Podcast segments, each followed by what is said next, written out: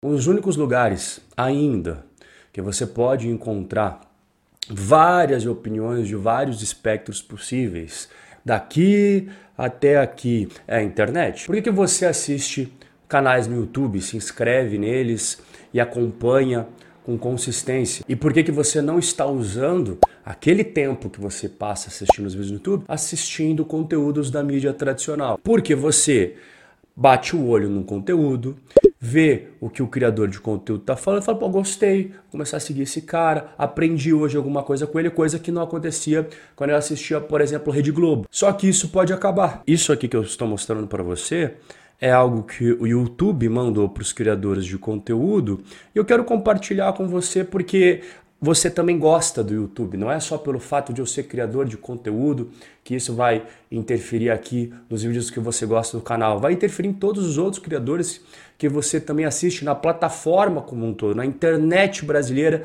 que vai se tornar cada vez mais próxima de países que a gente não pode se aproximar de jeito nenhum, que é o caso de Cuba, que é o caso de Venezuela, que é o, cabo, é o caso de grandes ditaduras que não permitem que a população saia da bolha e só vai consumir aquilo que o governo quer que você consuma. Eles começam falando aqui da votação de urgência do projeto de lei das fake news e que se ele for aprovado como ele está hoje, vai ter um grande impacto na internet como a gente conhece. Agora presta atenção no que, que o YouTube trouxe aqui, que é extremamente preocupante.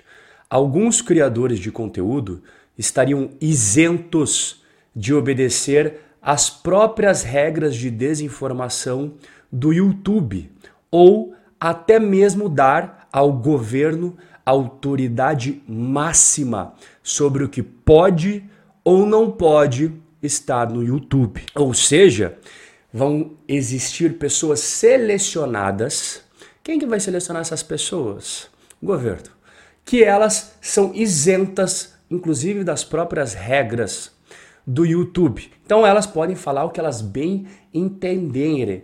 Elas são semideuses agora no Brasil. Eu fica pensando aqui junto comigo, quem que você acha que serão os semideuses do YouTube brasileiro? Mas isso não é o mais chocante.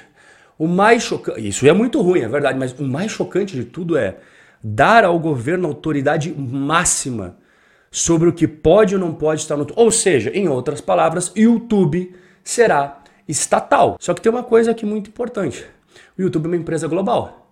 Então, se o Brasil começar a se tornar um país inviável, o Brasil se tornar um país que não tem mais como fazer as operações normais do YouTube, ele simplesmente sai do Brasil. Ele vai ter ainda YouTube nos Estados Unidos, na Europa, na Austrália, na Nova Zelândia agora. E os brasileiros?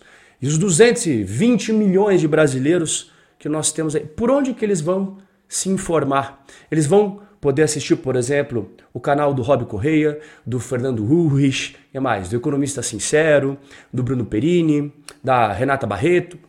Não, eles permanecem explicando, né? eles continuam falando da preocupação dessa exceção que a lei cria. Esse projeto de lei das fake news pretende mudar como funciona hoje o YouTube, porque hoje todo mundo tem que cumprir as regras do YouTube, não importa se você é grande, se você é pequeno. Só que agora, dentro do Brasil, teria isenções a contas consideradas de interesse público, que ficariam imunes às nossas regras de moderação, ou seja, a própria empresa que cria suas próprias regras não pode mais sequer encostar nessas contas de interesse público. Quem serão as contas de interesse público que nós teremos no Brasil? Isso aqui que você está vendo, cara, eu não, eu não sei se está dando uma, uma coisa dentro de você igual. Eu estou fazendo esse vídeo, eu estou ficando com raiva por dentro. E o pior de tudo é surpresa de ver que o Brasil está destrilhando tão rápido.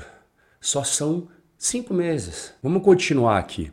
O governo teria o poder para controlar os aspectos centrais do YouTube sem um conjunto claro de regras, ou seja, estatal do governo. O projeto de lei das fake news dá ao governo autoridade para declarar um protocolo de segurança de emergência que permitiria controlar o YouTube, tendo o poder de definir desde qual conteúdo é retirado até como o YouTube funciona para os espectadores. Esse projeto de lei das fake news não deixa claro quais circunstâncias podem acionar esse protocolo, não define qualquer limites, o que significa que os criadores podem ter conteúdo removido sem qualquer motivo ou possibilidade de recurso. Se isso aqui não é George Orwell, 1984, explícito aqui na sua tela, cara, eu não sei mais o que é. É descaradamente uma censura absurda, uma ditadura da mídia que a gente está vendo diante dos nossos próprios olhos. Você que gosta aqui do canal e gosta de outros canais muito bons que tem no YouTube, porque você está cansado daquela bolha midiática, nhenhenhen, que não te agrega valor nenhum na sua vida. O próprio YouTube sabe disso, ele reconhece que tem muita qualidade, muito valor nos vídeos dentro da sua plataforma e ele deixa claro a milhões de criadores no Brasil que vêm ao YouTube todos os dias para expressar suas ideias, participar de debates importantes, podem ter suas opiniões removidas da plataforma. Falou o que eu, governo, não quero que você fale, adeus. Acabou seu vídeo, seu canal, seu público vai ficar sem saber o outro lado, a não ser o lado que a gente quer que ele saiba. Sem limites claros sobre o que o governo pode controlar, essa disposição poderia ser facilmente sujeita a abusos o que significa que um conteúdo legítimo poderia ser removido sem explicações. Eu vou parar por aqui porque eu realmente estou ficando mal vendo tudo isso, porque eu já li esse, esse texto várias vezes, mas toda vez que eu releio, e agora estou relendo mais uma vez para poder fazer esse conteúdo para você, cara, me bate uma falta de esperança, raiva. A gente está entrando num buraco que milhões de brasileiros ainda não perceberam. Mas eu tenho certeza que você, depois desse vídeo, já percebeu como isso aqui é perigoso e como isso daqui é prejudicial para você também. Não apenas para os criadores de conteúdo, mas para você que gosta do YouTube, que gosta de como a plataforma funciona, que gosta de ver coisas que não tem na mídia tradicional, que não vai aparecer no UOL, que não vai aparecer no Estadão, na Folha de São Paulo e nem na Rede Globo. Conteúdos de finanças públicas, finanças pessoais, economia, geopolítica, investimentos, coisas que não vai aparecer na Rede Globo, porque não é de interesse que você conheça isso daí profundamente, porque a partir do momento que você conhece essas coisas profundamente, você se torna um cidadão não manipulável. E eles querem o contrário. Eles querem um povo que coma aqui, ó, na mão deles. Bom, é, vou dar uma acalmada aqui e a gente vai se ver no nosso próximo encontro. Forte abraço e até a próxima.